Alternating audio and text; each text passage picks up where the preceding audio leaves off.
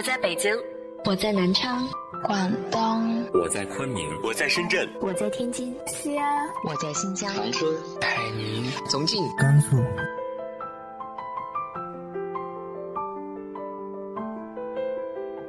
这里是 FM 幺八零八四，昨天的你的现在的未来，我是主播背着吉他的蝙蝠女侠。无论你在哪儿，这里都有我的温暖等你。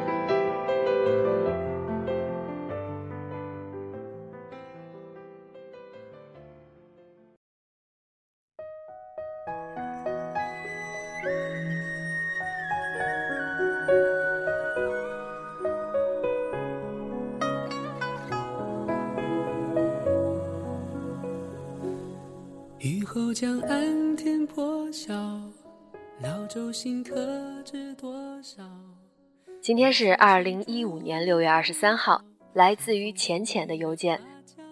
女侠你好，听你的节目有一年多了，我从最开始的小众粉丝，变成了淹没在如今即将突破九十万的粉丝大军中的一只微不足道的小蝙蝠。你的每一期节目我都有听。或是励志，或是治愈，亦或是安静的诉说，在这里送上两个祝福：一是希望你和老李能好好的在一起，我要看你们书写爱情；二是希望女侠粉丝尽快突破百万。即使我在粉丝中会更加渺小，但我希望能有更多的人听到女侠的声音。那么现在就来说一下我的故事，希望女侠能在下期节目中播出这封给她的信。我想再勇敢一次，也再是最后一次。想让我们都能认真负责地面对人生。Z 先生，时过一年，我已经为你写了一整本的日记，我才开始慢慢读懂你的心情。对于爱情，其实你才是那个执着到近乎偏执的人。在你和 W 的故事中，我曾一度认为你其实并没有那么痴情。只不过是没能在一起的不甘和挫败感，致使你一直念念不忘。我曾因为绝望删掉你所有的联系方式，近一年没有联系你，却在这一年的时光里，慢慢活成了你的模样。你我所在的大学有四万人，这一年里，我还是无数次遇见你，却也无数次装作没看见你，和你擦肩而过，却在那一瞬间，内心起了千层浪。初次见你时，你一身黑色西装，声音铿锵有力的在台上辩论。四百度近视还坐在后排的我，在那天其实并没有看清你的样子，只记住了你的清晰有力的声音。后来真正意义上的初见是在南苑幺零幺，我作为辩论选手一起讨论辩题。你不高，但却是干净利落的少年，一见倾心。想起那句“陌上人如玉，君子世无双”，我从不知道，自那时起就是故事的开始。我要把你记不起的时光，一字一句的讲给你听。你给我讲你和 W 的故事，你和我一起吃饭，你和我一起唱歌，和我一起聊天讲心事。你尝试和不同的女生在一起，却都以失败告终，因为他们都给不了 W 给你的心动。我说，在过去的一年里，我开始理解你的感受，那种不能在一起却又没办法忘掉的感受。因为我开始学你，尝试和不同的人在一起，可也都像你那样仓皇而终。我们从来没有在一起过，你也不知道我对你的这份喜欢有多深，以至于在往后的日子里，我都没有勇气好好恋爱，因为脑海里满满的都是你的样子。我们很像，我们都用情太深，却也不像，因为你我故事的主人公不同。还有一年你就要毕业了，如今的你二十一岁，我二十岁，我低你一届。你我相识的两年时光里，我们都改变了对爱情的青涩定义，也成长了许多。不论你我结局如何，希望彼此在以后的日子里都能活得坦荡快乐。也希望我们能够成为更加优秀的人，因为你我的生活里不应该只有爱情，它还应该充满奋斗的汗水。最后说一句，不论你是要考研、回家乡发展，还是就在这个城市打拼，都希望你能不忘初心，走得更远。山水间歌声回荡，回荡思念的滚烫。去年的家书两行，读来又热了眼眶。云水边静沐暖阳，美的故乡别来无恙。你在心上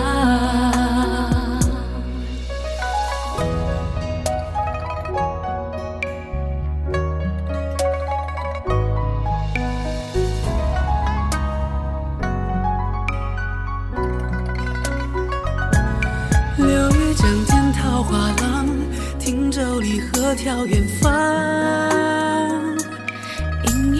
岁月留香，唱一曲往事飞扬。山水间歌声回荡，回荡思念的滚烫。去年的家书两行，读来又热了眼眶。我觉得浅浅同学的心态特别的好。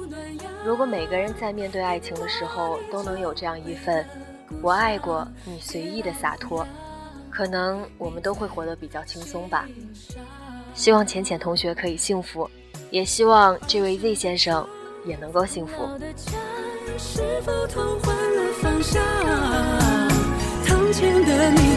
相逢时会沉默，还是会诉尽衷肠？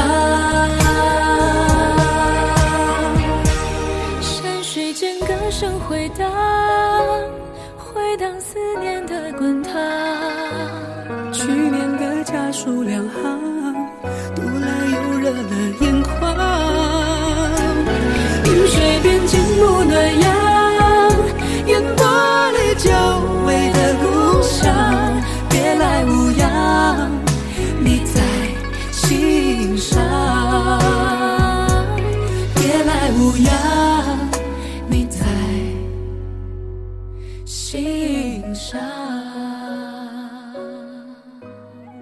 要和大家分享的文章来自于灰姑娘的，你是如何拆散十年的爱情？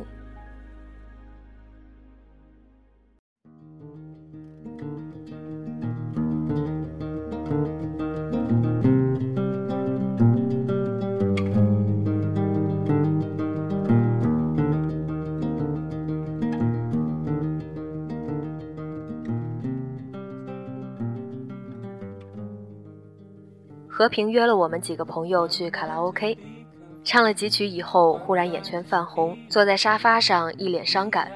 朋友问他怎么了，他说：“我跟许云分手了。”大家都很吃惊，在朋友圈里，他们两个是典型的模范情侣，从大学时就在一起，一晃已经十年了，怎么会分手？和平说：“都怪我穷，给不了他更好的生活。”和平讲起许云时，还是带着很深的感情，这也自然。当年许云跟了和平，本就是一段校园佳话。许云是我们的校学生会主席，清纯可爱，追求者甚众；和平则是体育特招生，人长得高高大大，阳光开朗，就是有些孩子气，贪玩了些。两个人在一起的消息传出时，颇伤了班上一票暗恋许云的少男心。大学毕业时，许多情侣都分手了，可许云却对关系很好的几个姐妹态度坚决地说：“和平在哪里，我就在哪里。”果然，和平回到家乡发展，许云毅然抛下一切，陪着爱人双宿双飞，到那座小城找了份工作。当时朋友们听说了，都佩服许云，也感叹这才是真爱无敌，觉得吃到他们喜糖是迟早的事。甚至还讨论过给红包是一份还是两份。谁想到，转眼十年过去，喜糖没等来，倒等来了分手的消息。和平说，许云跟他分手后，回到了自己的家乡，与一个飞行员迅速恋爱结婚了。据说那飞行员家里也颇有背景，买了栋小别墅做新房，还送了许云一辆车。也怪我。这些年一直没机会，始终当个电视台的小摄像，每个月就赚三千块钱，连买婚房的钱都凑不齐，他怎么等得下去？久病床前无孝子，久贫家中无贤妻。我不怪他，走就走吧。朋友们听得唏嘘不已，忍不住纷纷安慰和平，也陪他感叹了几句：“世事无常，往事莫追。贫贱夫妻百事哀，人往高处走，水往低处流。”云云。直到他脸色恢复正常，又干了几杯酒，才各自告辞。我从来都不是拜金的人，我拜的只是感情。事隔几天，其中一位朋友出差，居然遇见了许云。老同学见面，少不了寒暄几句。那朋友是个直肠子，想起和平说的是，心下难免不悦，面上也流露一二。许云发觉了，便询问缘由。朋友支吾着：“前些天我们与和平见面了。”许云露出了一个明白了的表情，苦笑了几声，然后问朋友：“你愿意听我说说吗？”朋友自然无法推辞。在许云的讲述里，他从未因为金钱而放弃爱情。他轻轻叹气：“如果我是拜金的人，从最初我就不会选择和平。追我的人也有身价不菲的，可是我谁都没选，一心一意跟着他。”朋友也不得不认同这句话。毕业以后，我连想都没想就陪他回了他的家乡。虽然两个人的工作收入都不高，可我特别开心，就想跟他一起努力，只希望他对我好，就是一个温暖的家。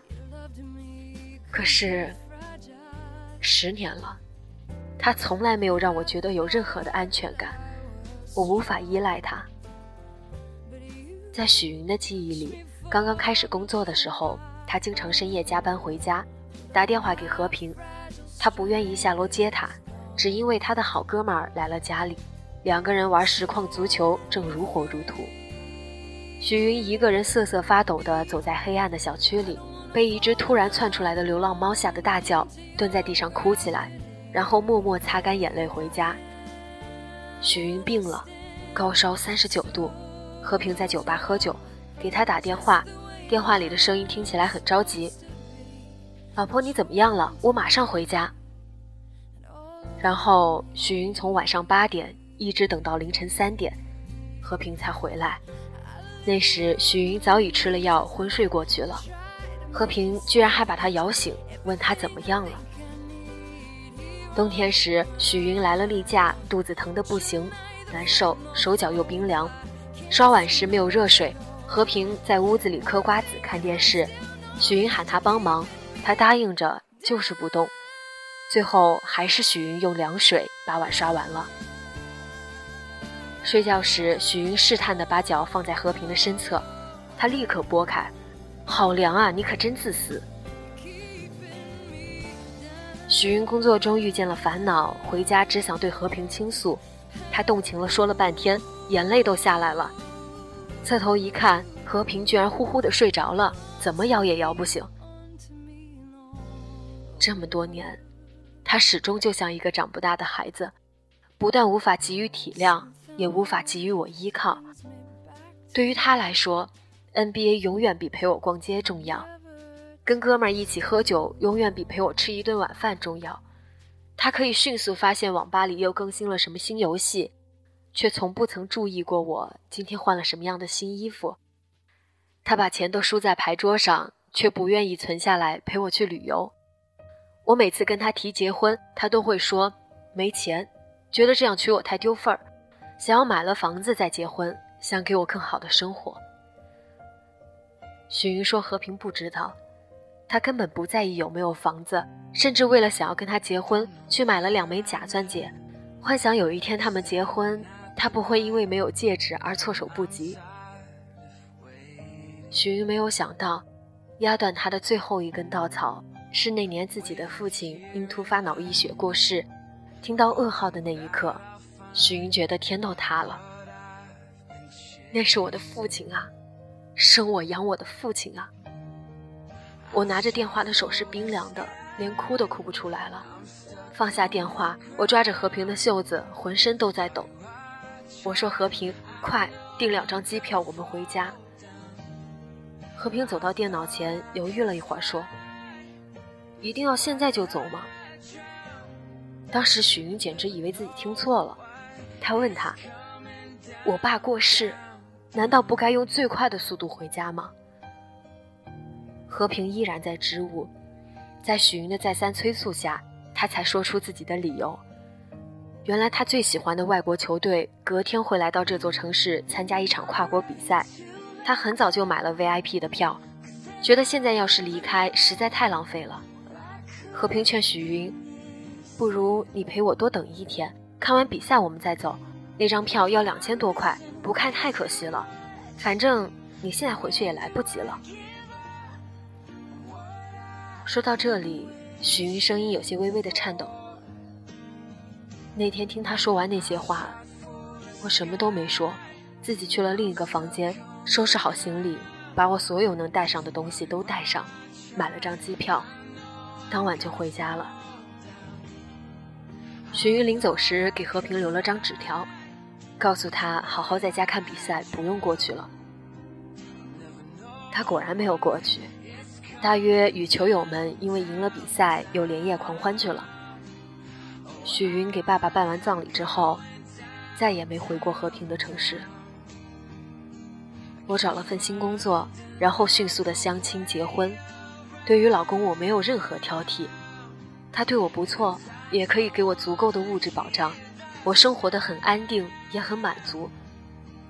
我们之间没有那么深的爱情，但是起码没有感情，还有物质。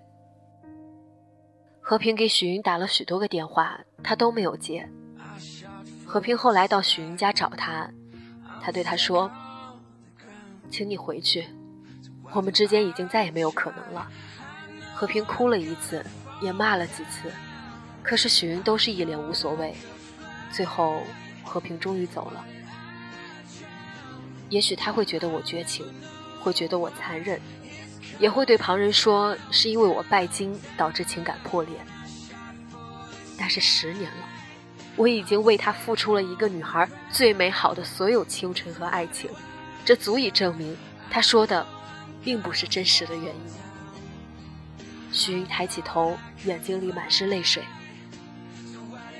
我从来都不是拜金的人，我拜的只是感情。幸福需要双方的给予。这个社会上的男人们常常抱怨，如今的女人太过势利，眼睛里盯的都是男人的钱，开口 LV，闭口 Prada，哪有真爱可言？但是他们却不知道，当真爱就在面前，他们却根本没有能力珍惜和挽留，反而让真爱流着眼泪，头也不回弃之而去。并不是所有的女人都渴望香车别墅，有为数不少的容颜姣好、温柔体贴的好女人，愿意与男人一起吃着波波咸菜，住着出租屋，带着期待的心陪着他奋斗，情深似海，生儿育女，照顾老人。一日三餐，养家糊口，患难与共，生死不离。他们虽然没有那么丰厚的物质需求，要的却是另外的东西。他们要温柔呵护，贴心问候，要的是雨天里的一把伞，病床前的半碗粥，要的是拿起水瓶时有人接过去，顺理成章的拧开。走在路上，会有人自然走在有车的那一侧。最重要的。他们要的是想流泪时的宽厚肩膀，要摔倒时被紧紧握住的手，倾诉时沉默聆听的耳朵，和失意时那个有力的长长的拥抱。张惠妹唱：“原来你什么都不想要，其实从来就没有什么都不想要的人。有了付出，就更渴望对等的回报，只是每个人期待的回报都不尽相同。”好女人寻找伴侣，最少要一个理由，才可以支撑她一生。从漫漫花季长成亭亭玉立，每一个女孩都是父母精心呵护而成，如春日初绽的鲜蕊。谁堪采撷？何以怜她？你又用什么保障她的一生不凋零？并不是所有人都坐着白马王子驾着珠光宝气的马车前来求婚，不切实际的梦想。只是，如果一方面你给不起，另一方面总要有相应的补给。比如足够的诚意、自强与上进，或令人动容的温情，方值得一片痴心，不算错付。扪心自问，你给得起哪一种？幸福需要双方的给予，你给他的爱是否足够他撑过漫漫岁月，撑过柴米油盐的艰难，撑到你们白首偕老的那一天？给不起经济保障，更给不起情感保障的男人，没资格拥有好女人。在世界的许多角落，我们可以看到有太多的爱人，尽管粗茶淡饭，依旧亲密无间。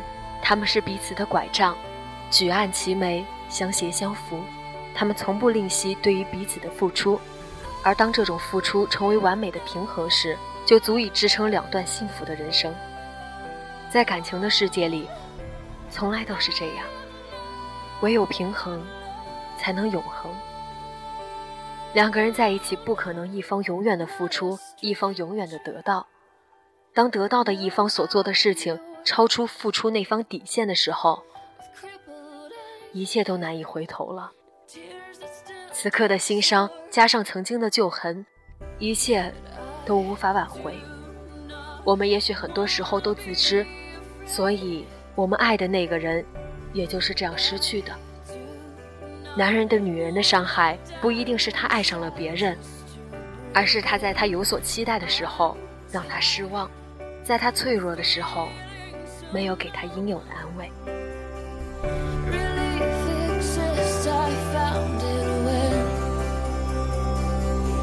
I was cut